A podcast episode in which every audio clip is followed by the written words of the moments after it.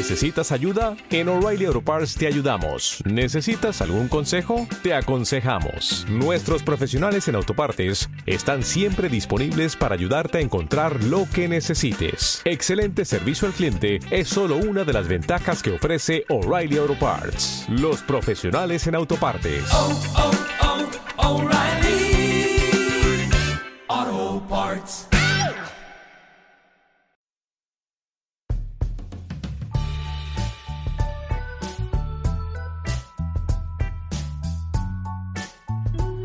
Muy buenas y bienvenidos a Haciendo Aguas.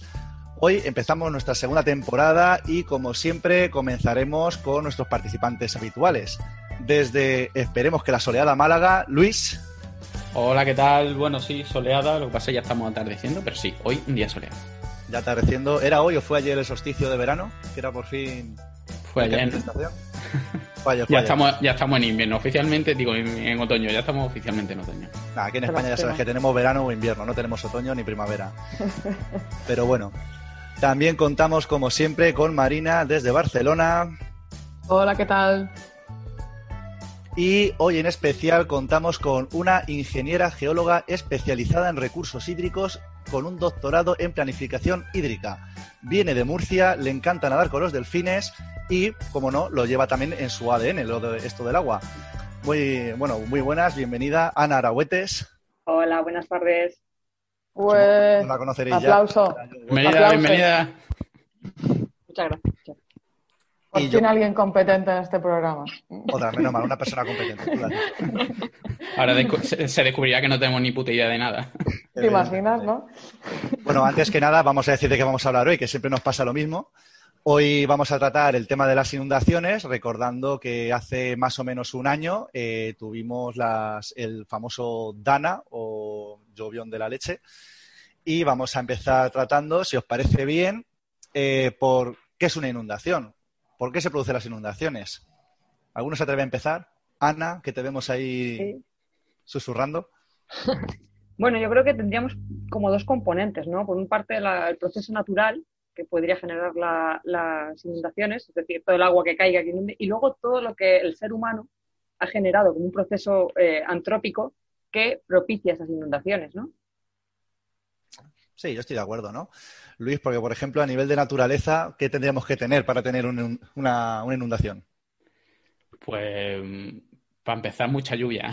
Bueno, hay veces que con poquita Tiene, lluvia tiene también, que llover. Tiene que también llover. pasa. Eso me lo sé. Pero hay que tener en cuenta que hay muchos tipos de inundaciones. Hay inundaciones que no podemos evitar. Si te, te cae bien un huracán y te cae la que te cae, es imposible, imposible evitar que, que haya inundaciones. Bueno, habría que definir también qué es una inundación, ¿no? ¿Qué consideramos una inundación? Eso, ¿A partir de qué altura de agua es una inundación, no? Es, es- exactamente. Porque, ¿qué, qué es una inundación? Si el río se desborda ya es una inundación, si eso pasa en mitad del monte es una inundación, si pasa en, en una ciudad que empieza a correr el agua por las calles, pues ya considera inundación. Si te mojas los pantalones, ya es, quizá es una inundación, ¿no? Bueno, pero tú qué piensas, Luis, ¿no? Porque esto no, no- no puede ser criterio subjetivo, ¿no? Bueno, eh, se- yo preguntaría, le preguntaría a nuestra, a A nuestra ver, invitada, evidentemente Ana. no es lo mismo que yo me moje los pantalones a que te los mojes tú, Luis. La altura ya cambia, ahí la altura de agua cambia. Bueno, Está claro, si- no, no si- puede ser un criterio así. Si en la parte ¿sabes? baja de los si pantalones más o menos si están a la misma altura. Claro. Si ya es mojarse el pelo, pues sí, la diferencia entre que tú te mojes el pelo y que yo me moje el pelo, pues lo mismo es un medio metro de, de altura de lámina de agua. Pero yo, yo preguntaría técnicamente, ¿no? Porque técnicamente al final hay una inundación, no hay una inundación. Ana, ¿cuándo podemos decir que hay una inundación? Yo creo que es cuando genera algún tipo de daño o paraliza algún proceso que se ocurriría normal. Es decir, por ejemplo, una ciudad te llueve un montón y te paraliza la ciudad de alguna forma o te anega eh, infraestructuras. Entonces yo creo que ahí eso ya lo consideraríamos inundación, para mi criterio. Básicamente el criterio antropocéntrico que tenemos Totalmente. siempre. Totalmente. El criterio de impacto, bueno, está Sí. bien.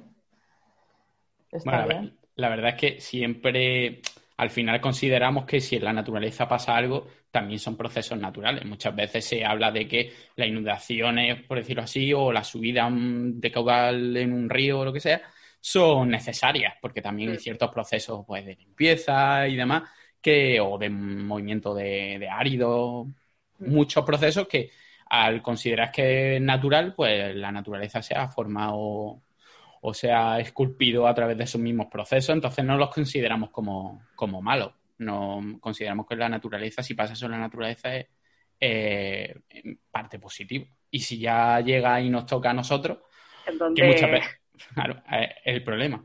Y el problema está también que cuando nosotros nos metemos en la zona que no nos compete.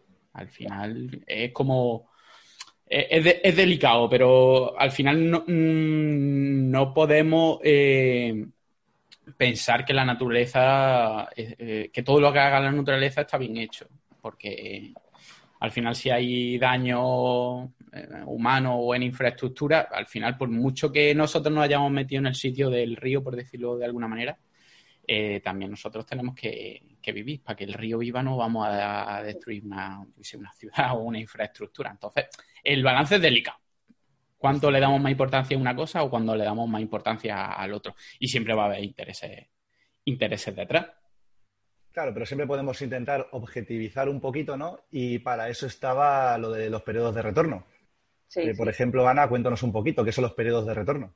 Pues básicamente lo que representa los periodos de retorno es la probabilidad de que una ocurrencia de un evento vaya a tener lugar en un periodo de tiempo. Es decir, eh, una lluvia de tal caudal o superior va a ocurrir tantas veces en este periodo de una vez en un periodo de tiempo. Por ejemplo, si pones a 500 años que va a ocurrir una muy grande, pues dice que en esos 500 años, en algún punto de esos 500 años, no te dice si va a ser el primer año o a los 500, te puede ocurrir una de ese caudal o mayor.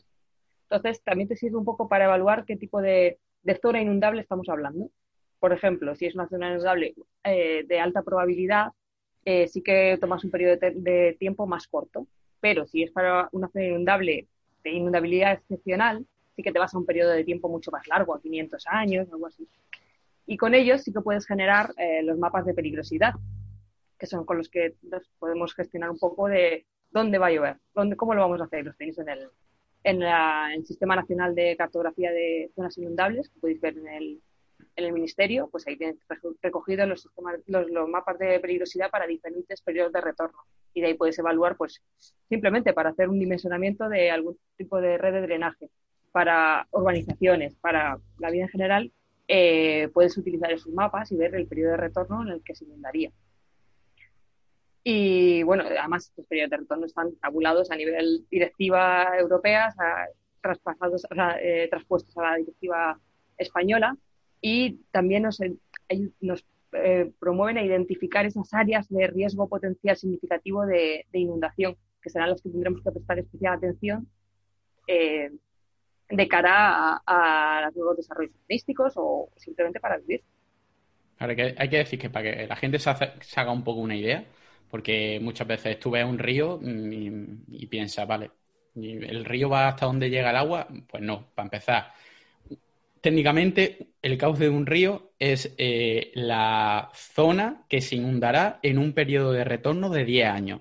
Quiere decir que si tú cada 10 años de media el agua se desborda y llega pues a aquel árbol que hay a 50 metros, eso es, el, río, es el cauce del río. Así que eso ni siquiera es una inundación. No es una llanura de inundación. Eso es el río. Lo que pasa es claro. como andando encima del agua, ¿no? Del río, pero en realidad estoy andando en. Claro, tú, claro, posiblemente haya un caminito al lado del río, el típico caminito, el típico ruta del colesterol que muchas veces se hace al lado del río. La típica. Y que si se inunda, imagínate que se inunda una vez cada 10 años. Pues mira, pues mira, se inundó hace en el 2009. Se inundó, pues casi que ni lo recuerda. Y para ti eso no es el río, pues mira, eso sí es, parte O sea que yo puedo decir, estuve andando encima del río Estuve andando por el cauce del río, exactamente. Esta tarde. Claro, de ahí que también se llame. es importante también señalar que el periodo de retorno no significa que vaya a ocurrir una vez cada 500 años o una vez cada 20 años o una vez cada 10. sino que al menos se prevé que vaya a pasar una vez. Es la probabilidad. Exactamente, porque las lluvias que hubo en el 97, que es así que nos acordamos, las del 82, no todos, no sé si el de la Quinta de Naranjito hay ahí, pero se nos queda... ¿Se puede insultar en este podcast? se puede, se puede. Ese es él. Claro, eh, hace un poquito de años también. Hay que, hay que decir que todo esto, eh, estamos hablando, hemos hablado del cauce que son 10 años y 10 años muy poco. Y luego cuando se quiere estudiar realmente una zona de inundación se habla o de 100 años o de 500 años, ¿vale? Que son periodos mucho más grandes, pero que te pueden pasar igualmente. Al final es una probabilidad. Y hay que decir que esta probabilidad se hace de aquella manera. Es decir, esto no es como una tubería que tú sabes todos los parámetros eh, que están involucrados y al final dices, pues mira, va a tener un caudal de tanto. No, esto lo que se hace es estadísticamente estudiar datos, que muchas veces pues tienes poca cantidad de datos, eh, estudiar las lluvias, mm, tienes poco eh, series a, veces muy cortas de, de lluvia, con eso intenta hacer predicciones estadísticas y después de mucha hipótesis, porque claro, la lluvia, cómo llueve, cómo se distribuye en la cuenca donde te vaya a llover, eh, cómo, cómo responde el terreno, todo eso al final, todas esas esos parámetros que le meten mucha incertidumbre al sistema, al final te va a dar un caudal en el punto en el que tú quieres ver si se va a inundar o no. Al final, si, si nosotros tuviéramos registro de 100.000 años de lluvia, pues entonces podríamos empezar a, tener alguna cierta certidumbre. Ahora, pues a lo mejor tenemos, eh, pues yo, por ejemplo, en Málaga, el, eh, el pluviómetro que más tiempo tiene, el del, el del aeropuerto, que tiene, no sé si son 80 años. Y 80 años de lluvia, cuando tú estás eh, obteniendo datos de lluvias máximas anuales, al final se te queda, se te queda un poco casi en nada. Entonces, estamos haciendo una serie de, estimaciones. Y luego esas estimaciones, al final, estamos viendo cómo se transforma esa lluvia potencialmente en una inundación que dependerá pues de por dónde pase el agua, de las características del terreno, que van cambiando los usos del suelo. Ahora le mete una ciudad. Es decir, son muchas incertidumbres las que se y nosotros intentamos llegar al máximo posible, pero claro, al final muchas veces eh, o no puede o no hay dinero para los estudios, los estudios se han hecho de aquella manera, porque al final no es lo mismo que tú, que yo quiero hacer una zona de inundabilidad de una ciudad, por ejemplo, y no es lo mismo que yo tenga un levantamiento topográfico hecho perfecto a que utilice un modelo en el que me eh, dan la elevación de cada punto cada en una celda de 10 por 10 metros. Este es tu momento de reivindicación, ¿no, Luis? Sí. Son tus, dos minutos de, queja, está bien. No, al, final eso Desde aquí lanzamos una petición para tener más datos. Desde el, punto de, desde el punto de vista técnico, eso para los que hacemos o hemos hecho, bueno, hacemos estudios de inundabilidad y demás, por una parte te descarga un poco de responsabilidad, porque si tú haces el estudio de una tubería y por ahí no pasa el caudal que tiene que pasar y te dice, mira, yo es que he comprobado y se supone que los parámetros que tú has calculado estaban ahí, entonces que me ha hecho mal los cálculos. Pero ya cuando empiezas a meterle probabilidad y no probabilidad y demás, a nadie, le, a nadie le han dicho, oye, que este, esta lluvia es un periodo de retorno de 75 años y según tú calculaste para 100 no se iba a inundar y se ha inundado. Eh, pues no, eso, eso no pasa. Y se supone que mientras, mientras utilices la, eh, eh, la, legislación que te dicen cómo calcularlo y demás y esté bien hecho, pues por ahora es a lo máximo que podemos, que podemos llegar. Claro, pero también ahora están viendo que hay está cambiando los patrones de lluvia, entonces tienes que reajustar otra vez todos esos modelos. Claro, cambio, cambio climático. Exactamente. Ahora cógete tú toda la serie de datos y dices, vale, esta serie de datos nos valían, pero es que está cambiando el tiempo, está cambiando el clima. Eh, y ahora cómo metemos eso, incorporamos encima, si era complicado, ahora como que lo complicamos más. Entonces, ¿qué más, Pero vamos a ver, también tenemos tecnologías que nos permiten eh, tener información que antes no, no teníamos, ¿no? Por ejemplo, yo me imagino que la forma de tomar topografías, pues ahora ya tenemos tecnología de drones, eh, yo qué sé, satelital, que, que podemos eh, tener, digamos, mapas topográficos que a lo mejor antes era mucho más complicado tener y aquí ya sí que, Luis, vas a tener más responsabilidades. Pero mientras, mientras nos basemos mientras, ¿no? ¿Qué te dedicas? en, datos de lluvia, por ejemplo. Y vas tirando los drones, ¿no? mientras nos basemos en datos de lluvia, al final, que lo ideal sería cuanto mejores datos eh, tenemos, pues, pues mucho mejor. Eh, hay, que darse cuenta que el, siguiente paso sería eh, obviar los datos de lluvia, es decir, en vez de yo tengo muchos datos de lluvia, voy a ver cuánto llueve y luego yo con mi modelo voy a intentar convertir esa lluvia que hay en un caudal en el río. Lo ideal sería, y lo que ahora la legislación está intentando promover es, ¿por qué no tengo datos directamente de caudal en el río? ¿Por qué yo no, no tengo una serie de datos de caudal en los ríos? Y entonces, en vez de hacer todo este follón estadístico con datos de lluvia, lo hago con datos de caudales. Entonces me quito esa parte de incertidumbre de transformar toda la lluvia que cae en mi cuenca al caudal. El problema de eso es que, claro, eh, un pluviómetro eh, lo puedo poner en mi casa por 50 euros y, que esté conectado a Internet y una estación de aforo en un río como que, como que cuesta un poquito más y aparte que tenemos otro factor clave dentro del tema de las inundaciones y es la intensidad de la lluvia. No es lo mismo que nos llueva 200 mm, litros en 24 horas que 200 litros en 30, en 30 minutos o menos. Mm. Y eso nos lleva también a lo que está ocurriendo que comentabais del cambio climático, que tenemos, por un lado, tenemos cada vez menos lluvias, pero estas son más intensas, son más torrenciales. Y aquí le voy a pasar la palabra a, pues, a Ana. Vamos a ver por saco un poquito a Ana. Cuéntanos el tema de qué, o sea, ¿qué es una lluvia torrencial, por ejemplo? Eh, una lluvia torrencial es que en muy poco tiempo te cae una cantidad de agua desmesurada, básicamente lo que has dicho tú. ¿no? Entonces, eh, estos son los que causan los mayores daños al final, porque no estás preparado, ni el terreno ni los sistemas están preparados para asimilar esa cantidad de agua. Entonces, ¿qué pasa? Pues inundas en ciudades, tienes todos los colectores eh, desbocados totalmente, desbordados, perdón, en terrenos totalmente inundados y ese agua va arrastrando y va para abajo. Y tenemos además la, la escorrentía que baja de cabecera a las partes finales de los cauces, van destruyendo y arrastrando todo. Y un ejemplo perfecto lo tienes en la Dana de, de 2019, de aquí de la región de Murcia y de Comunidad Valenciana, que como veías como arriba más o menos se fue controlando cuando estaba cayendo la mayor parte, bueno, una gran parte cayó en la zona alta, en cabecera de Cuenca del Segura, pero la destrucción al final estuvo abajo, en la zona de, la desembocadura de Guardamar o en la zona del Mar Menor. Entonces, aparte, pues es un ejemplo bastante claro de lo que puede dañar una, lluvia torrencial, por ejemplo. también puedes definirlo en función de dónde estés. Pues claro, tú dices, una lluvia torrencial aquí, pues bueno, eh, seguramente en otras regiones estarán más acostumbrados a una lluvia de ese tipo. Al final es para lo que estés un poco preparado, entonces defines tus lluvias torrenciales eh, de una manera u otra. Al final, sí, normalmente dependiendo de la zona, pues a lo mejor eh, te encuentras algún libro en alguna bibliografía, pues la definición, que a lo mejor te pueden decir, pues mira, cuando caen más de 100 litros por metro cuadrado en una hora, pues eso lo consideramos lluvia torrencial.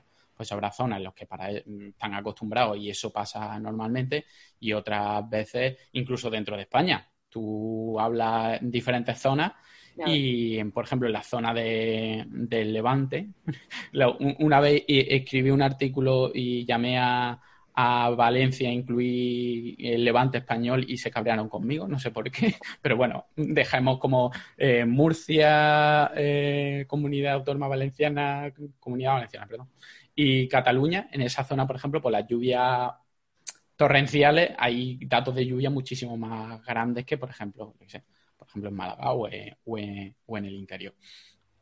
Estamos hablando de que, para que, se hagan una idea nuestros oyentes, eh, el máximo en España de lluvia en 24 horas está en Oliva, en Valencia, y cayeron 824, creo que fueron, litros por metro cuadrado en un día, en 24 horas. Eso es más de lo que llueve en casi todas las partes de España en, un, año entero.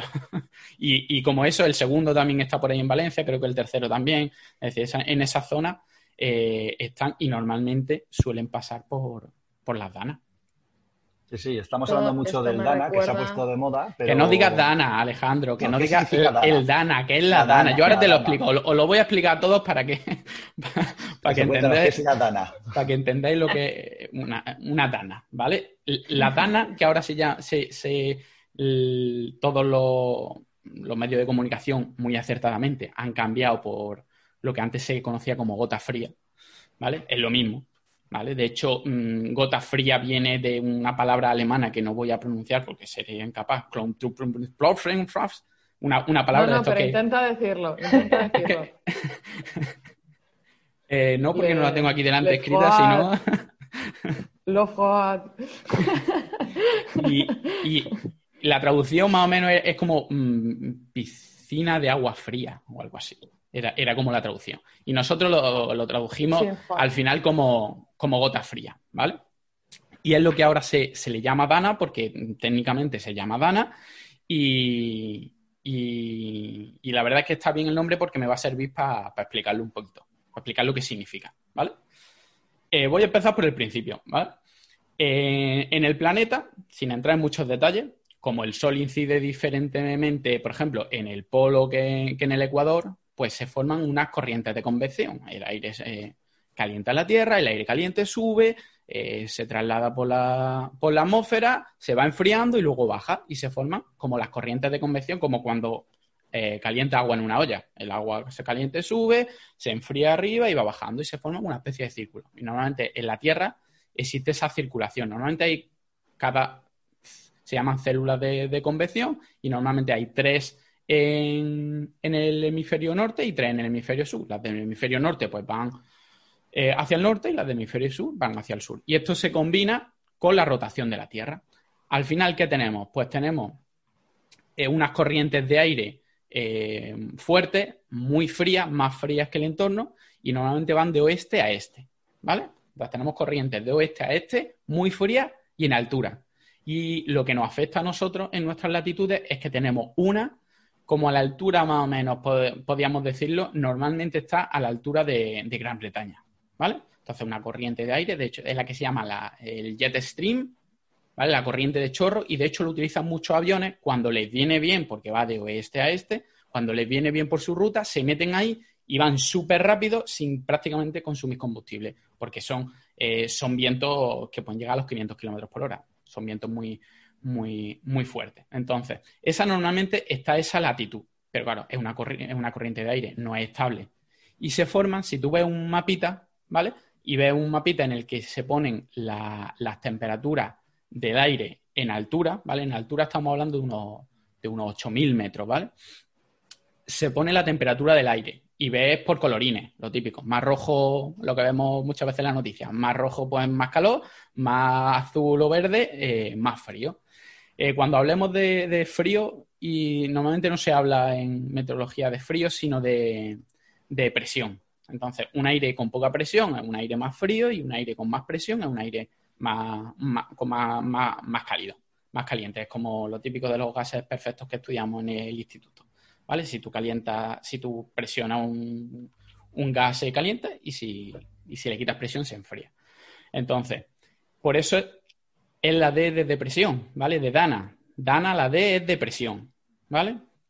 Entonces, ¿qué le pasa a esta corriente, este jet stream? Hay veces que le salen como protuberancias, ¿vale? Y aire frío en altura que baja hacia las latitudes como hacia España, ¿vale?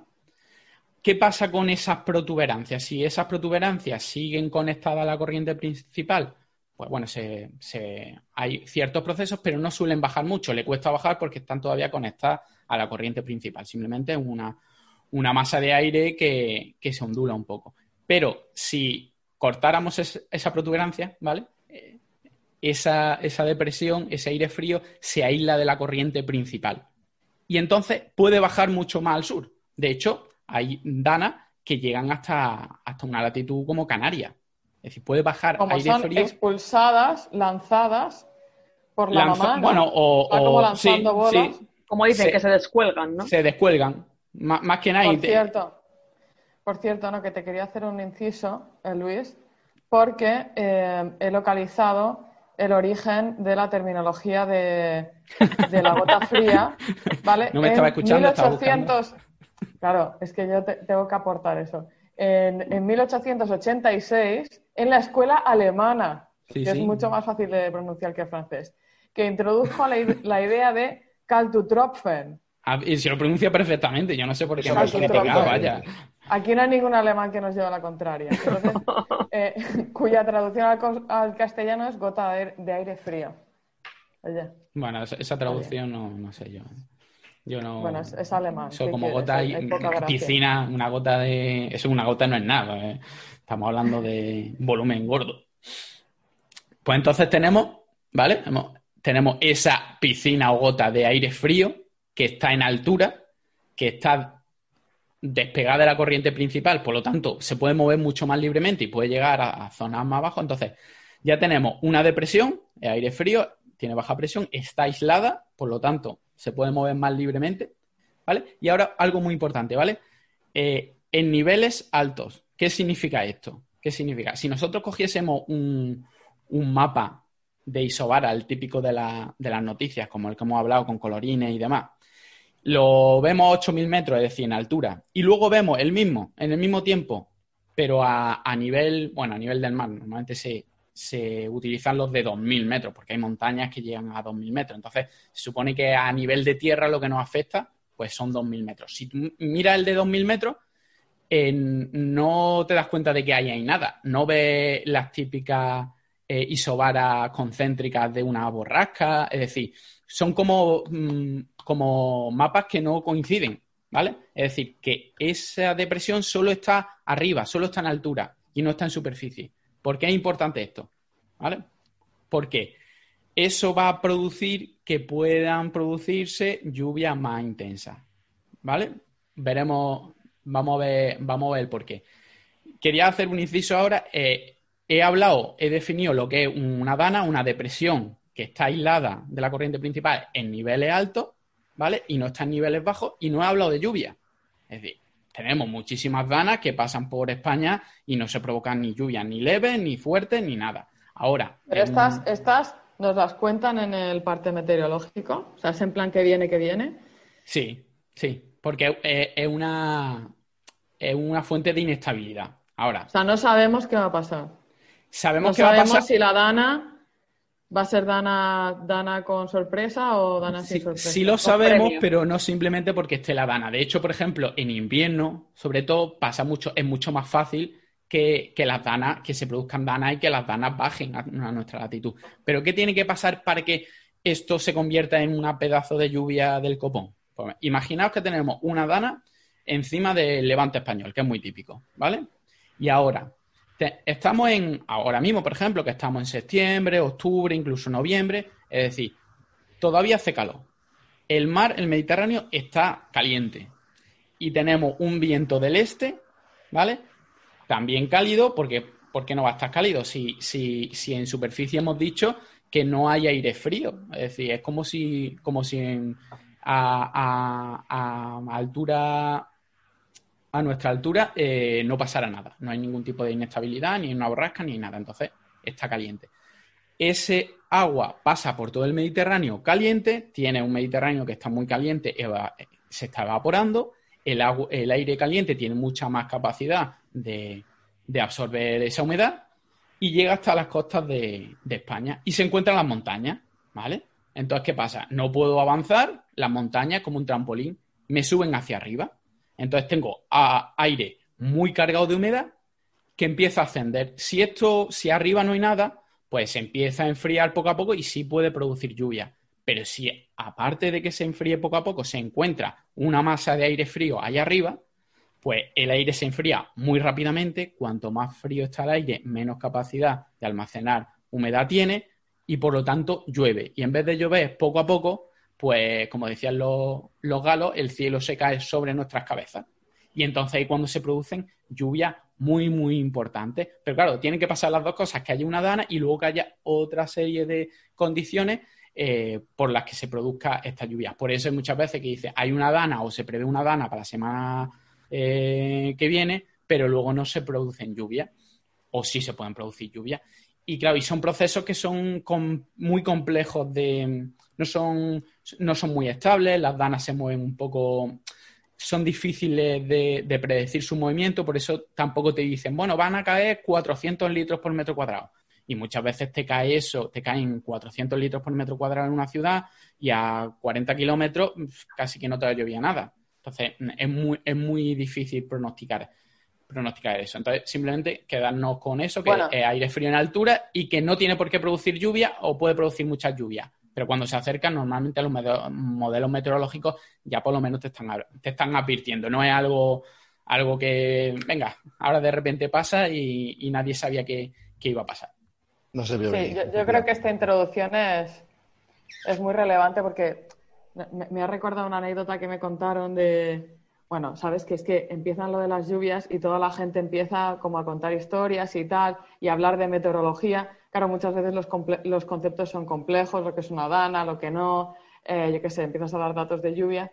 Y, me contaron que, una persona llegó, estaban, estaban desembarcando en, una isla, en, Baleares, y entonces eh, anunciaron, oye, pues ha habido unas lluvias bastante importantes en la isla, han caído 200 litros eh, la pasada noche, así que por favor, cuando vayan pues, por los senderos, tengan cuidado, así que, claro, eh, esta persona mira así y dice, hombre, a ver, 200 litros para, la isla entera, no me parece tanto, ¿sabes?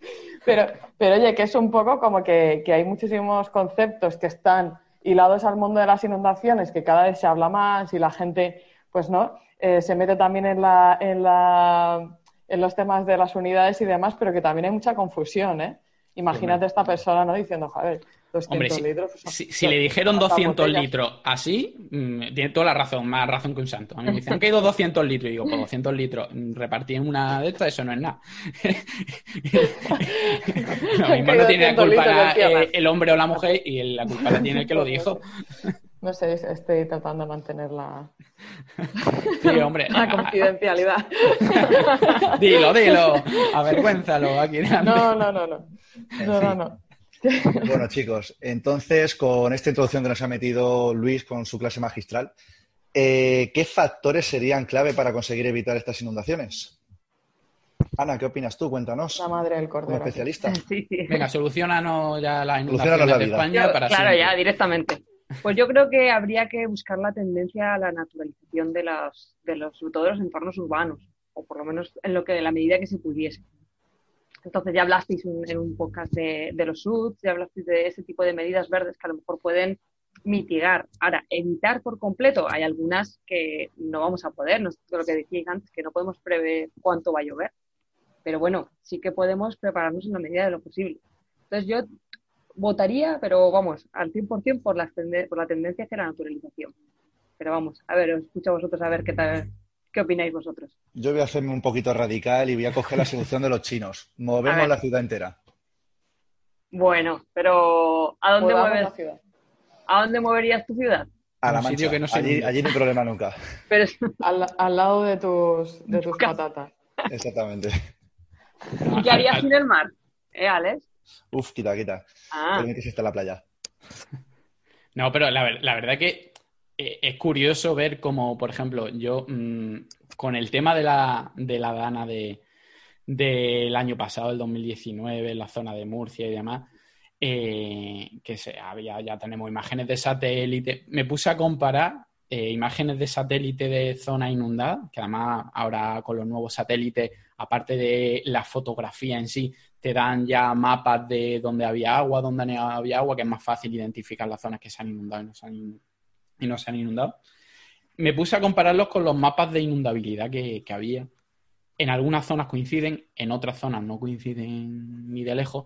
Pero lo curioso es que a periodos bajos de periodos de retorno bajos eh, había bastantes zonas de, de ciudades y de pueblos que eran inundables. Y dices, claro. es, que claro, si, si con esta poca, en teoría, poca lluvia que puede caer, ya esta zona inundable y lo sabéis, pues ¿qué va a pasar? Porque se va a inundar, pero es que esto, más claro el agua. Y... Aquí lo que vienen han sido esas políticas tan laxas de urbanización que ha habido eh, décadas pasadas, que se ha construido en todos lados. Y es lo que pasa en el Levante, principalmente.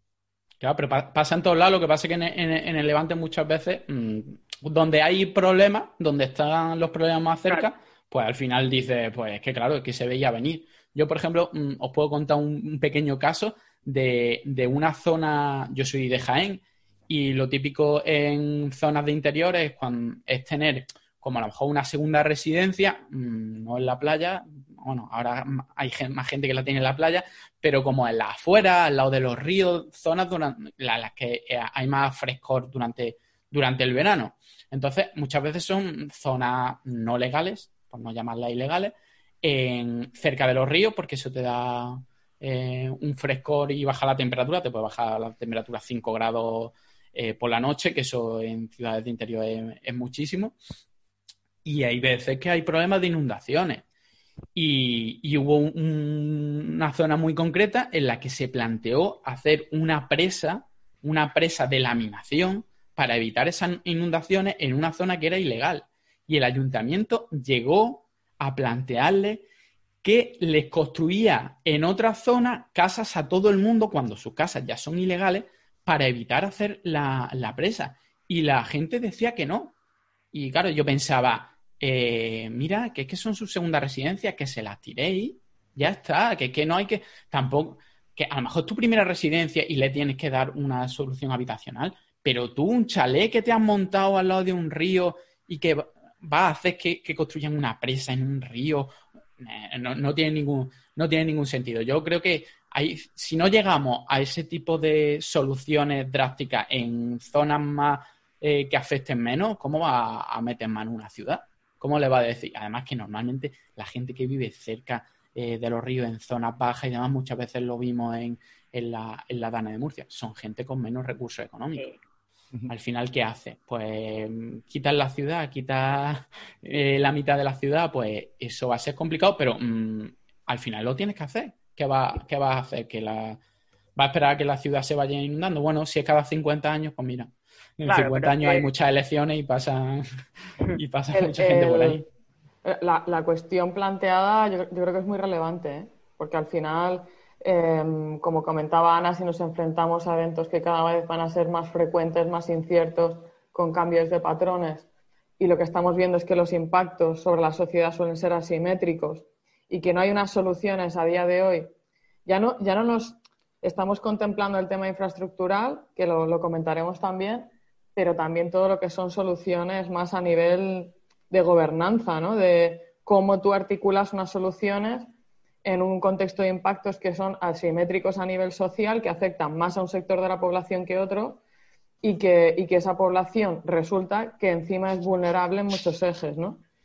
Entonces yo creo que esto es un, o sea que las inundaciones, que en principio parece que es un problema meramente pues, eh, de, resolución técnica, pero que sin embargo hay una serie de consecuencias y que se nos agravan un montón en, en, el contexto de cambio climático a las que hay que dar respuesta. Yo creo que es, es fundamental que ahora mismo se pongan las soluciones encima de la mesa, se empiezan a hacer pues todo el acopio de datos, de información, gracias a las nuevas tecnologías que tenemos para poder, sobre todo, dar solución y salida a nivel social.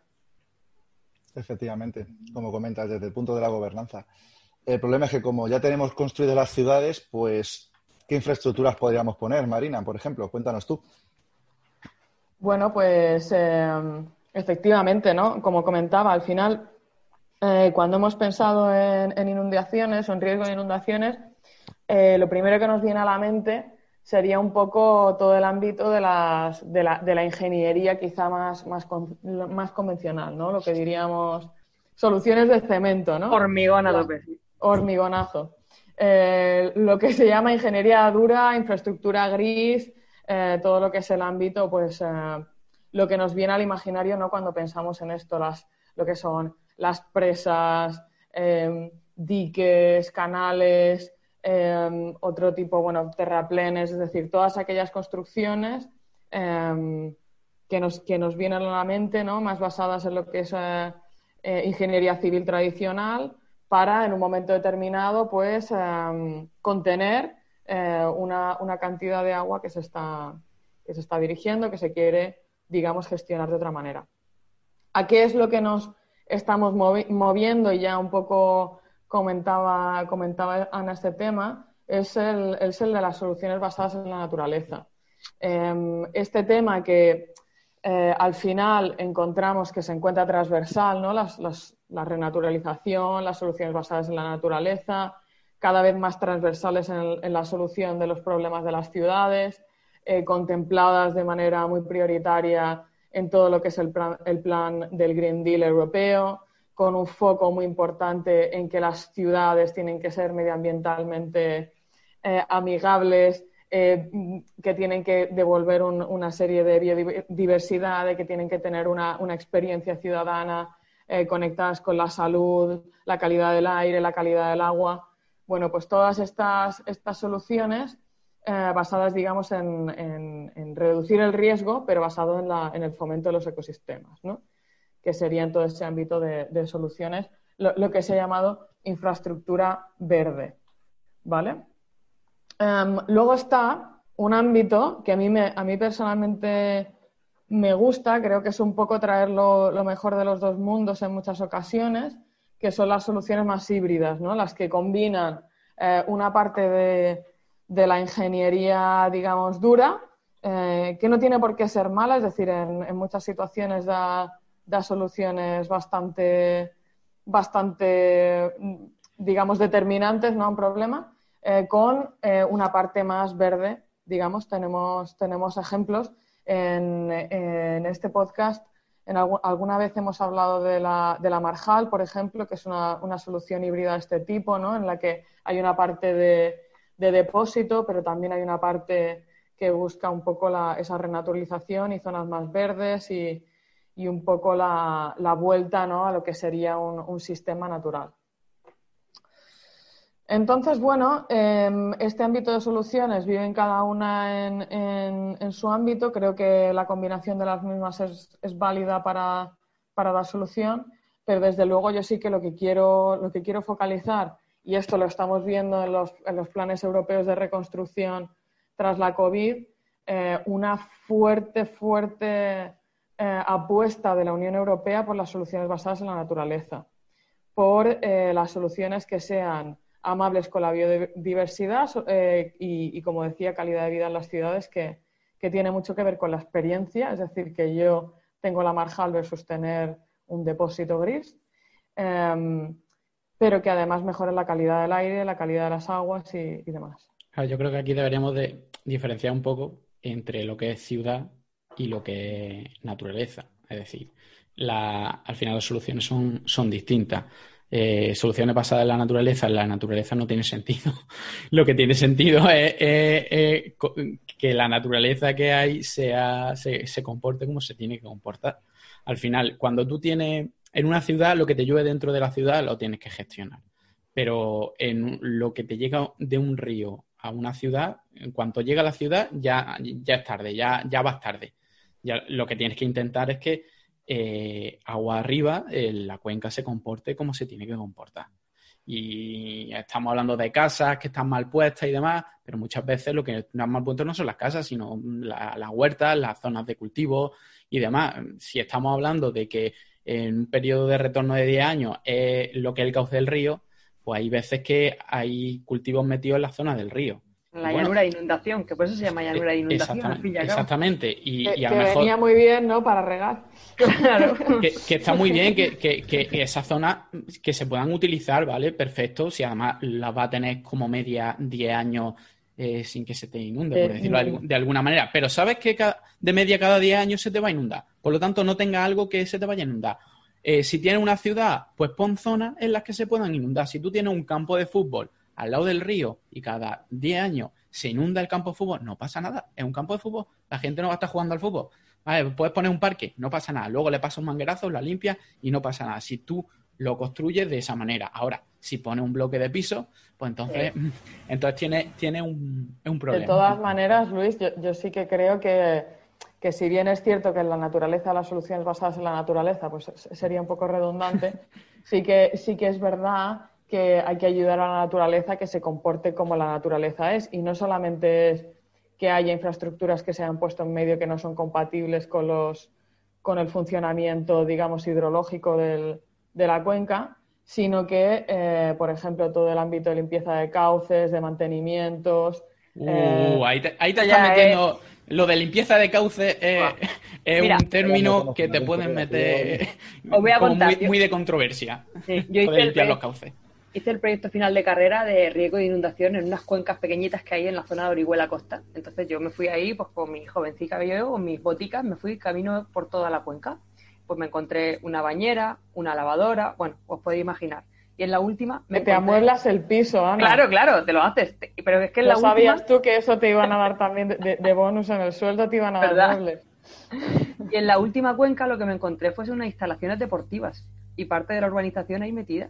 Y yo llegué ahí y digo, ¿y esto? Y llegué a hablar con el hombre y le dije, oye, ¿esto que habéis tenido problemas? Porque justo hacía dos años había habido unas lluvias intensas en la zona y había destruido bastantes partes. Y me cuenta indignadísimo, hemos tenido que reconstruir la pista de tenis cuatro veces en los 20 años que lleva construido. Y digo, bueno, pues, amigo, ¿qué quiere que le diga? ¿Eso qué te sugiere? Claro, claro. Entonces ya me vino un superior y me dijo, bueno, hemos tenido en la última que poner una, una red de drenaje más grande, no sé qué. Digo, Un paraguas. amigo, que el agua tiene memoria histórica, que si ha pasado por aquí va a volver a pasar. Exactamente. Eh, El hombre bueno. es el, el único animal que tropieza cuatro veces sobre la misma piedra y lo seguirán reconstruyendo. Habrá Eh. que ver quién reconstruye, quién se lleva el dinero. Ahora, el- en la Dana otra vez ha llevado la pista de tenis. si es que pasó por ahí un montón. O sea, Hay que manera de Claro, jugar al tenis. ¿eh? nada, nada, está, esa pista está... Es que al final se terminan haciendo ese tipo de barbaridades, pero bueno, eso es falta también de control. Al final, Claro, aquí están, claro, es lo que te aquí digo, están está- las confederaciones hhidrográficas. Si Y no los ayuntamientos en esta época- Otro ya. momento de reivindicación. Venga, no, no, yo estoy de acuerdo, hazlo.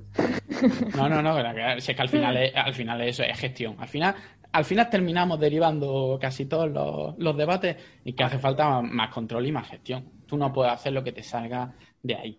No lo puedes hacer y menos a nivel de, de ayuntamiento, de un ayuntamiento pequeño que, que ni sabes ni te importa a mí. Si me dejan hacerlo, lo hago y si no, pues no lo hago. Y, y si me pasa algo, pues lloraré. Y si se me inunda mi, mi huerta, pues lloro. Pues a lo mejor que el, el que tiene la huerta no tiene culpa. El que, debe, el que tiene la culpa es el que dejó ahí hacer una huerta y no le dijo, vale, tenéis ahí una huerta. Que sepáis que estos son terrenos más baraticos porque cada 10 años se te Va a inundar. va a inundar. Entonces no pongas tu, tu apero ahí o cuando sea la época de lluvia pues te lo llevas, no dejes un tractor allí en mitad. Ese tipo de, de cosas que sepáis lo que va lo que va a pasar, que se, que, que, que se controla, que no una cosa que no se sepa en absoluto y dices, ah, sorpresa.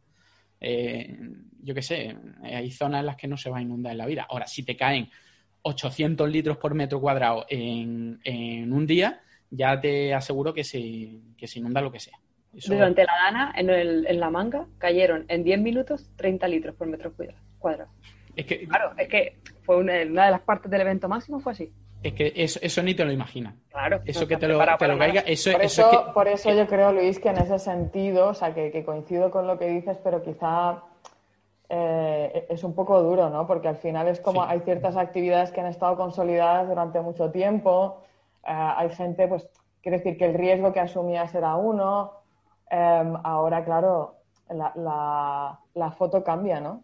Y con eso también, quiero decir, los problemas que eran pequeños ahora pueden ser muy grandes y eso no era necesariamente algo que pudiera prever nadie, ¿no?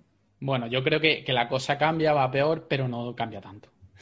No, no creo que sea ahora, no, es que esto es imposible, esto es la vida, si no llega el cambio climático, aquí no hubiera pasado nada. No.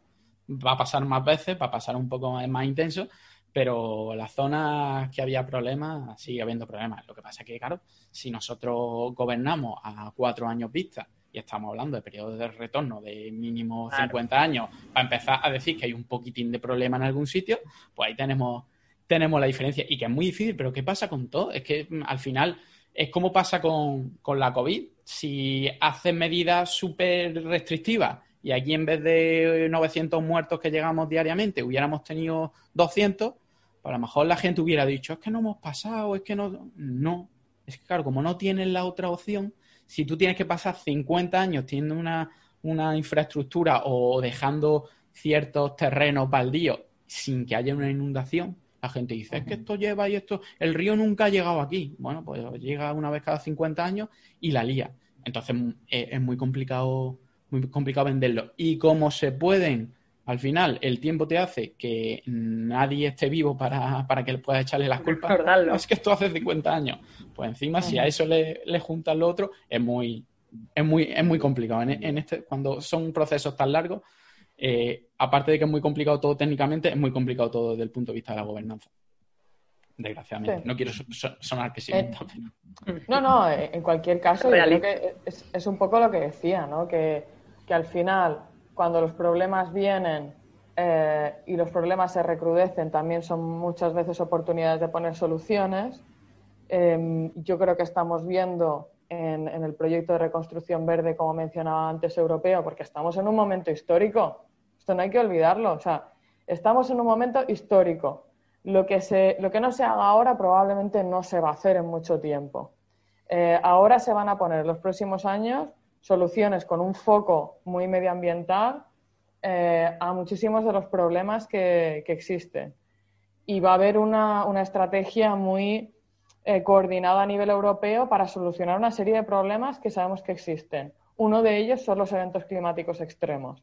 Y esto es algo que ya nos, nos, venía, ¿no? que, se notaba ¿no? que, la, que la Comisión se movía hacia allá, pero ahora, por ejemplo, el viernes pasado se abrieron las, las convocatorias de innovación con un billón de euros a poner en, diferentes eh, soluciones innovadoras para diferentes ámbitos y una de ellas son los, son los eventos climáticos extremos, las inundaciones y todo este, este ámbito. Entonces, yo creo que, ostras, están todos estos problemas, se ha recrudecido, pero también hay una perspectiva de, soluciones y hay que ser optimista, ¿no? Pensar que, que todo lo que vamos a hacer estos próximos años, las empresas, las administraciones y demás, tiene que servir para que no sigamos hablando de esto eh, dentro de unos años, ¿no? que estemos hablando de un escenario bastante diferente. Sí, sí, como dicen, un problema es un problema mientras se habla de él. y, a veces, si no se habla de él, puede ser el problema. a veces porque se ha solucionado y no lo, y no lo comenta y ni siquiera lo celebra, porque ya no, no es un problema, por lo tanto, ni, ni te das palmadita en la espalda por haberlo arreglado, y hay veces que simplemente se oculta. Y, justo, lo que, justo lo que acaba de decir Luis, eso pasa aquí en Alicante mucho, que a raíz de las lluvias del 97 se hizo un plan director de antirriadas, valga la redundancia, y ha habido veces que ha llovido más que en el 97, pero como no ha habido inundaciones, la gente dice, va, no ha llovido tanto. Pero sí, sí, ha llovido más incluso, pero claro, no ha habido efectos. Gracias a las, a las obras que se han hecho, no se ha notado. Pero bueno, en fin. Punto y seguido con esto. Eh, Ana, me ha gustado mucho la, curiosidad que has contado respecto a lo de las instalaciones que se han encontrado, porque eso realmente pasa mucho. Eh, ¿Qué más cosas podemos encontrar así graciosas, curiosas respecto al tema de las inundaciones? Graciosa. Algo gracioso con respecto a las inundaciones. Bueno, pues mira, te voy a decir una cosa graciosa, pero no tiene nada que ver con infraestructura. Es que dentro de todo el trajín que hubo con la, con la DANA aquí en Murcia, pues la gente sacó la imaginación y lo que te encontrabas por la calle era pues gente con su canoa paseando que al final sacaban a la gente para sacarla de las zonas que se habían inundado, parecía de, de coña ya, pero ahí lo tenías, ¿eh? eso, es gracioso, macabro. En, Málaga, en Málaga pasa, porque en Málaga, en el paseo marítimo, hay veces que se inunda y siempre está alguno que se da un paseíto por el paseo marítimo con su, con su canoa. Claro, claro. El, día siguiente la foto, la foto en todos los periódicos y en el mismo día pues la foto en todos los WhatsApp. Exacto, Twitter estaba ardiendo en ese día. Eh. Exactamente. Eso, eso, eso pasa, pero claro, hay veces que pasa, dependiendo de la ciudad, cuando llueve muchísimo, que hay veces dice, joder, eh, pues no tiene tanta gracia. Y otras veces, como en Málaga, por ejemplo, que hay veces que se inunda con cuatro gotas, porque también es una ciudad, primero, que las infraestructuras no están como deberían de estar, y luego es una, una ciudad a nivel del mar y que no tiene demasiada pendiente en su parte final pegando al mar. Entonces es más difícil drenar. Si junta una cosa con la otra, pues al final tiene estas típicas inundaciones que, bueno, que pueden provocar algún problema, pero más que se inunde algún garaje o algo así, que no son problemas eh, demasiado grandes, pero sí, es lo típico que te encuentras, que de repente te llueve y te vas por un polígono y te encuentras un palmo de agua en un polígono. Simplemente porque está en una parte baja y pues el drenaje no funciona. Y como en Málaga se supone, como muchas otras zonas de costa, que nunca llueve, porque tú piensas, no, si aquí nunca llueve, pues hacen las infraestructuras como si nunca lloviera. Que vivimos en pues, zonas que no sabe llover, como dicen por aquí. Exactamente. Llueve, cuando llueve, llueve todo el tirón, pero que para eso somos, nos olvidamos muy pronto, tenemos la memoria muy corta. Pues sí, la verdad es que sí, se nos van olvidando. En fin, por ejemplo, Marina, si tú nos tuvieras que decir cuál será el top 5 de inundaciones, así a nivel histórico, ¿te atreves a enumerarlas? Vale, esto sí, sí. Yo tengo, yo tengo una lista. Yo tengo una lista de las, de las cinco inundaciones top de la historia. Son algunas espeluznantes. Eh, mm, te dan ganas de ponerte el chubasquero nada más que leer.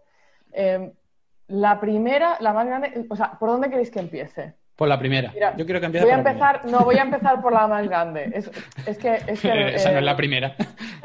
No, no, no. porque, porque es impresionante esta. Vais a flipar. Y luego eh, vamos hacia abajo. No debería ser de la quinta a la primera. y el ganador es. Ya, pero me, puede la impaciencia. Entonces, Entonces no va a parecer corto cuando digan, no, se inundaron 84.000 kilómetros cuadrados. Eso no es nada comparado con la... en fin, fijaos lo que pasó hace 20.000 años. Joder. Hace 20.000 años, hace 20.000 años, hace mucho tiempo, parece un chiste, ¿no? Pero, pero básicamente eh, la, mayor inundación de la historia se produjo en, este horizonte de, histórico. Básicamente lo que pasó fue que había un río, ¿vale? Cayó un glaciar enorme encima que bloqueó ese río y entonces generó un lago glaciar. Y esto, pues, como que no pasaba nada, no pasaba nada y aquello se empezó a llenar de agua hasta que en un momento determinado, pues el glaciar se desheló, digamos, esta presa o no glaciar se, se deshiela y entonces cayó toda el agua que no os podéis imaginar. O sea, 17 millones de, 17 millones de metros cúbicos de agua por segundo. ¿Eso cuántas piscinas olímpicas son? Que si no, la gente no se hace una idea. o sea, en fin. Eh, para, para, que os hagáis una idea, os, os, imagináis Oregón y Washington, los estados. Son enormes estados, son como grandes como países. Inundó esos dos estados. Y los, los historiadores han sabido que se generó esta inundación porque encima de montañas han aparecido piedras que se llevó el agua y entonces estaban, estaban allí. O sea, una inundación que, no te la pierdas. Em, la segunda inundación pasó en, Rusia al final de la última era del hielo también, por este, por este tipo de, fenómeno muy, muy similar. Eh, en este caso, 10 millones de metros cúbicos por segundo. Y como veis, hay una, tema, una temática de, glaciares en el tema de las inundaciones. Uh, glaciares em, ¿El qué? Glaciares chungos, menos mal que aquí no, no gastamos de eso. Pues sí, sí. Y entonces, el, el, número, el número 3 es curiosa porque no se, produjo, no se produjo por un volcán, por un glaciar, sino por un volcán.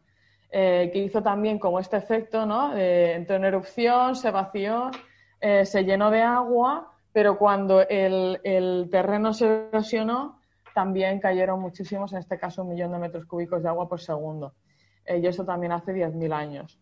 O sea, em, os podéis imaginar que en este momento las, las, poblaciones humanas que este agua estaba arrasando no eran muchas, ¿sabes? Pero aún así, pues impresionante, ¿no? el, impacto. El 4 eh, ya nos toca más cerca, ¿vale? En 1953 eh, hubieron unos diluvios en el Amazonas eh, que causaron su, desbordamiento, que básicamente generaron un flujo de 370 370.000 metros cúbicos de agua por segundo. Em, en fin, imaginaros que es eh, el río Amazonas, que es uno de los ríos más inmensos del mundo, eh, responsable del 20% de la descarga de agua dulce del planeta, pues eh, imaginaos lo que es el desbordamiento de este río. ¿en, qué punto dice el Amazonas se desborda? Cuando llega a dónde? ¿Cuál es su llanura de inundación? Exactamente. Exacto.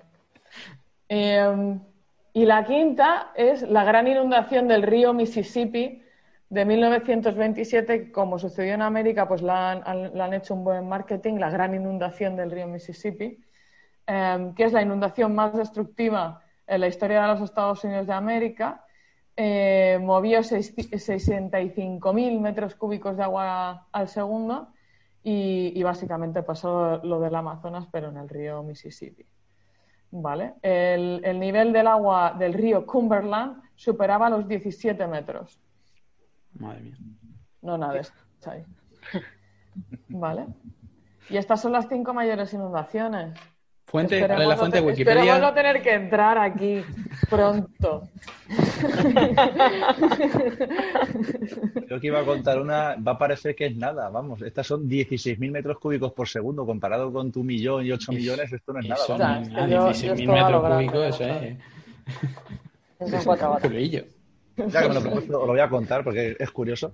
Llovieron 600 milímetros, pero por metro, o sea, 600 litros por metro cuadrado, eh, a lo largo de 700 kilómetros cuadrados, aguas arriba del pantano de Tous en lo que viene siendo el río Júcar.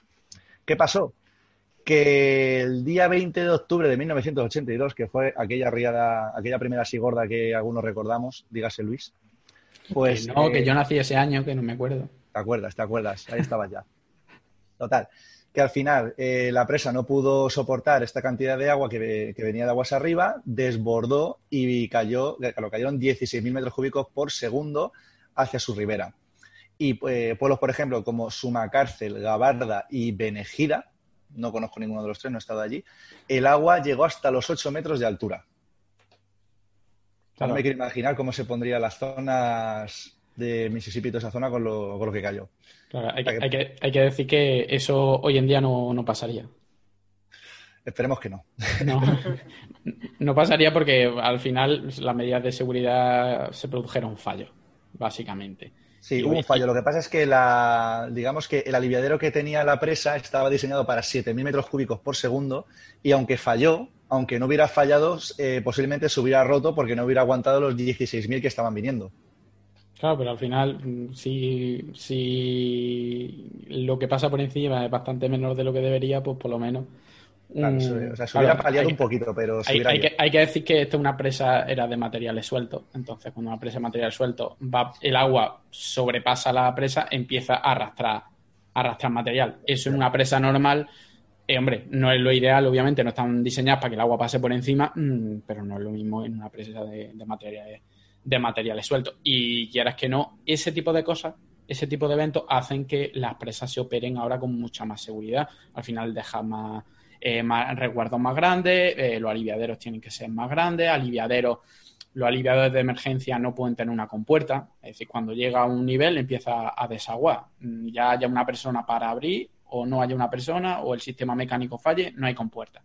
Entonces, lo que es malo en un momento dado ha servido, y ha pasado durante la historia, para que pues la infraestructura hoy en día sea muchísimo más segura. Efectivamente. Y nada, cerramos Luis, si quieres, con una historia más. ¿Te atreves? Vale, pues yo voy, a, yo voy a hablar sobre una inundación que no es el tipo de inundación que hemos estado hablando, porque nosotros hemos estado hablando de una zona, llueve un mogollón, llega el río o no el río, se inunda todo. Pero claro, estamos hablando. a empezar a cantar y Training Man. es muy temprano todavía. Sería increíble. Hombre, algún, algún, algún buzo ha, llovido alguna vez de los aires en un incendio. Eso, eso ha pasado, pero no, de esta, de esta no era. Yo voy a hablar de la gran tragedia de 1953, que Marina ha comentado también en el 53 hubo una, una inundación en, el Mississippi, ¿fue? La de, no, esa fue la del 27. La, la del Amazonas. La del Amazonas. Pues esto pasó también en el 53, pero pasó en los Países Bajos. El problema que tienen los Países Bajos es que están muy bajos, es decir, mucha parte está... Hasta ahí llegó el agua del Amazonas. Joder. está por debajo del nivel del mar y entonces muchas zonas, lo que se ha hecho históricamente, pues es poner dique para drenar agua y tener, y tener terreno, tener terreno para vivir y para cultivar. Que yo no sé, cuando llega, hay un sitio en lo que es tan difícil vivir, mm, ¿por qué no dice, y si buscamos otra zona? Pues no, se empeñan allí en, vivir y en sacar terreno.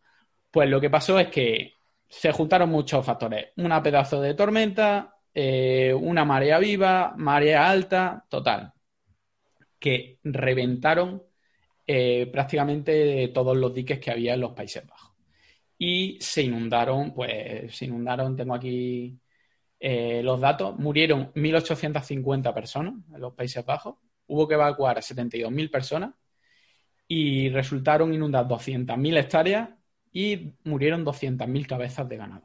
El agua llegó a alcanzar los 4,55 metros en todos lados. Es decir, no es una zona de un río, de una ciudad, no es que el agua del mar subió a los 4,55 cuando muchas de las zonas no es que estuvieran a nivel del mar, es que estaban por debajo del nivel del mar.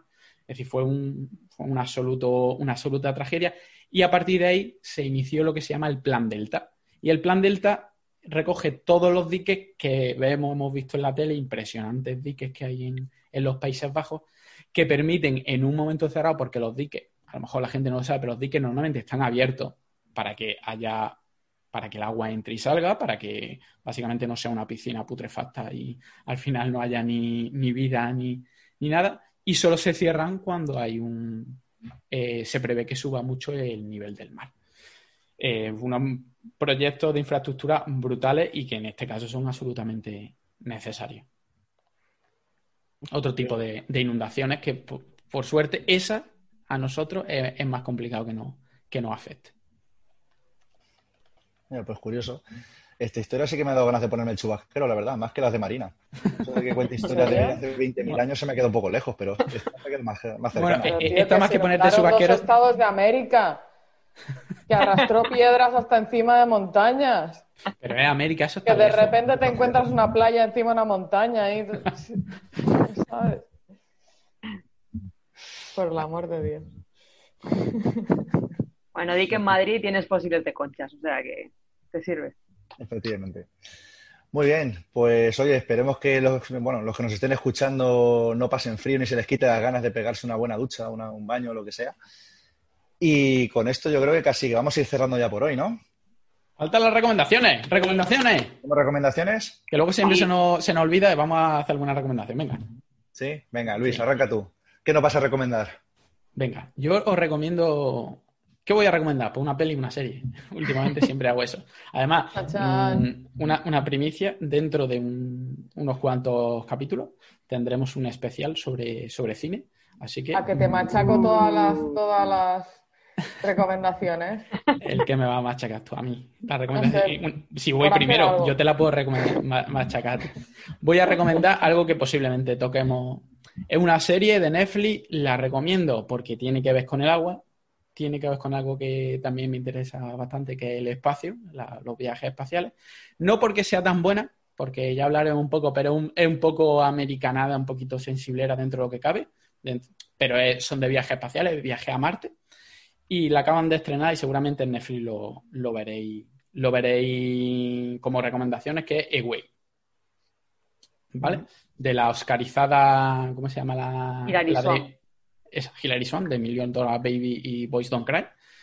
Y, la verdad que está muy bien, sobre todo en el tema del agua, porque dentro, sin hacer mucho spoiler, hay como un problema grave con el agua en la nave durante la primera temporada. Así que por esa parte se salva. Por otra parte, tendría yo para darle un poco de cero y para criticarla. Pero os la recomiendo y, aquí lo del grupito deberíais de ir echándole un vistazo porque hablaremos de ella. Me la apunto, me la apunto. Yo la he visto y es lo que dices tú. Tiene ahí controversia de emociones, pero es recomendable. Muy bien. Ana, ¿y tú qué nos recomendarías? ¿Canción, pues, película? Un libro. Además, lo estaba leyendo justo cuando ocurrió la Dana y vais a ver que viene perfecto. Se llama Sakura, de Matilde Asensi. Matilde Asensi hace muchos libros históricos con un poco de ficción y os la recomiendo en mogollón. ¿Es, eh, nuevo? Eh, es nuevo, salió el año pasado. Es que yo me he leído bastante de, esta mujer. Bueno, pues el último, porque yo soy muy fan de esta mujer y ya ni siquiera veo la sinopsis. Directamente si hay uno suyo lo compro. Bueno, pues ¿Sakura con K? Sakura. Sakura. Como la cazadora de cartas, esa serie que había, pues Sakura. Ah. Sakura es, Sakura es cuando caen las, flores del cerezo en Japón. Exactamente. Pues te veo puesta, ¿eh? Sí, sí, sí. Bueno, pues esto habla de, de, la relación de, de Vincent Van Gogh con Japón, ¿vale? No voy a contar más para que lo leáis. Simplemente Vincent Van es Japón, que bueno, pues tuvo su contacto y su tendencia japonesa, ¿vale? Y eh, uno de los capítulos se desarrolla en los Jikans. ¿Sabéis lo que son los Jikans? No. ¿Habéis oído hablar de ellos? Pues los Jikans son los túneles, unos túneles enormes y tanques que hay debajo de la ciudad de ah, Tokio. Vale, vale. Es que has, dicho G-Cans y yo como escrito es G-Cans, pues yo lo pronuncio así, el. Pues G-Cans, perdón. No, no, no, yo a lo, a lo, a lo, a lo bestia. Sí, pues son estos túneles y tanques que, que sirven como, vamos, de la mayor defensa que tiene Tokio para las inundaciones, los tifones, una burrada. Se llaman la Catedral Subterránea de Tokio. Sí, sí, eh, está guapísimo. Es quiere la gente que busque solamente imágenes, sí, sí, cans como suena, y, es, alucinante. Brutal. Y, bueno, pues un capítulo sucede en los G-Cans. Además deciros que se pueden visitar, que además tienen rutas guiadas y tal, pero solo es en japonés, así que os ponéis con el japonés o, un traductor. bueno, seguramente Marina lo tiene. subtítulos? Y ya está. Matilde, sí, ya sabéis. Qué guay. Pues oye, eso me lo voy a apuntar. Muy bien, Marina. ¿Nos vas a cantar hoy? No, hoy no, hoy no, os canto. Yo os voy a recomendar dos cosas. Eh, son dos cosas que me han gustado este verano y tienen algo que ver con el agua. Algo, algo. Eh, una de ellas es una ruta de senderismo. Ya sé que esto es como parte cultural y que tienen que ser como películas y, y libros, pero os voy a recomendar una ruta de senderismo que se llama la Ruta de los Faros, el Camino de los Faros en, en Galicia, que estás todo el rato viendo el agua, todo el rato viendo el mar, eh, un camino de costa, que ha sido una cosa impresionante que he hecho este verano. Y que, y que si te gustan los paisajes de tipo hídrico cuando vas a hacer senderismo y tal, hay, hay quienes más de puro monte y tal, es impresionante, me ha, me ha gustado mucho. Y lo segundo que os voy a recomendar es una cosa un poco rara, que es otra cosa que también eh, he visto este he visto este verano, que es, ¿os, os suena el os suena el grupo de, de pop coreano BTS? Friki. No. No, no, No, la verdad es que son masivos. Pero Es son una los que cosa son masiva. muchos chicos, que son ahí Son una, muchos chicos, son muchos chicos, estas. Una boy band, no sé si son 7, 8, eh, todos con una pinta como muy de juvenil y así como maquillados y tal, como hacen los coreanos, ¿sabes? Que tienes que estar siempre como muy plus, perfecto, ¿no? Como muy, muy guapo. Eh, bueno, su concepto de guapo, a, a mí me cuesta, ¿eh? Pero, pero, pero es flipante. Eh, es- estaba un poco mirando a ver de qué iba esto porque, porque tienen como un fandom de millones de personas, los sigue muchísima gente, sobre todo os podéis imaginar que adolescentes, pero estoy hablando de masivo, ¿eh? millones de personas. Y, y vi un vídeo un vídeo que hace uno de ellos con, con Becky G, que se llama Chicken Noodle Soup, que esta es, esta es la conexión con el agua, ¿eh? Es difícil, la sopa. Pero es flipante, necesito que lo veáis y que me digáis si habéis visto en vuestra vida eh, a alguien moverse de esa manera. O sea, es flipante. Eh, esta gente, las, las coreografías que hace, además cantan todo el rato en coreano. No te piensas tú que, que cantan en inglés ni nada, no, no, en coreano. El tío este que es el, el que sale en este vídeo es el coreógrafo principal del grupo y, me, y vamos, vi el vídeo 20 veces, lo enseñé, ¿sabes? nadie me hacía mucho caso, pero es como, tío, esto, esto es un fenómeno, ¿sabes? Esto va a cambiar, esto va a cambiar algo, no sé qué, pero algo. El Gangnam Style se va a quedar en, en mantillas. Chicken Noodle Soup. Qué bueno. Pues nada, y yo os voy a recomendar un libro, ya que este verano me he hinchado a leer. No sé por qué, me ha dado por leer. Y no sé si habéis visto, bueno, habéis leído el libro o habéis visto la película del silencio de la ciudad blanca. El libro muy bien, la película no tanto, pero bueno, está, creo que está en Netflix o en, o en Movistar, la, la podéis buscar. Pues resulta que es una trilogía y la segunda parte está muy curiosa, se llama Los ritos del agua y no os pienso decir ni de qué va. Si queréis lo leéis porque está curiosa. ¿Es, A mí son es los la que está ambientada en Vitoria? Eh, sí, exactamente. Está todo en el norte. Te vas a hinchar a ver eh, nombres vascos, frasecitas y palabras hechas en vasco, pero vamos, está muy bien el libro. Y recomienda el, el segundo libro. El segundo libro. A ver, recomiendo los tres, recomiendo los tres, pero en concreto el que más Pero tiene habría que leerse el primero, ¿no? ¿Recomienda leerse el primero para poder llegar al segundo? No, no, no hace falta. Puedes ¿No hace empezar por falta? el segundo. En las tres primeras páginas ya te pone al día de lo que ha pasado en el primero. Ah, Vale, vale. En, en Previously pone Previously. Exactamente. En cuenta- Vale. Pues os recomiendo ese. Muy bien, y con esto, pues ahora ya sí cerramos el programa de hoy y, como no, vamos a hacer nuestra frasecita de siempre, que creo que al final la temporada anterior no explicamos el porqué y dijimos que lo íbamos a hacer. No, ya lo explicaremos al final de esta temporada. Sí, ¿no? Nos esperamos una temporada más. Sí, esta temporada, sí, para que la gente lo- que se mantenga ahí. Expectante. Hilo. Sí, cliffhanger. Pues nada, como ya sabéis, buenas noches, Cuenca. Buenas noches, Cuenca. Buenas noches, Cuenca. Buenas noches, Cuenca. Ahí, ahí.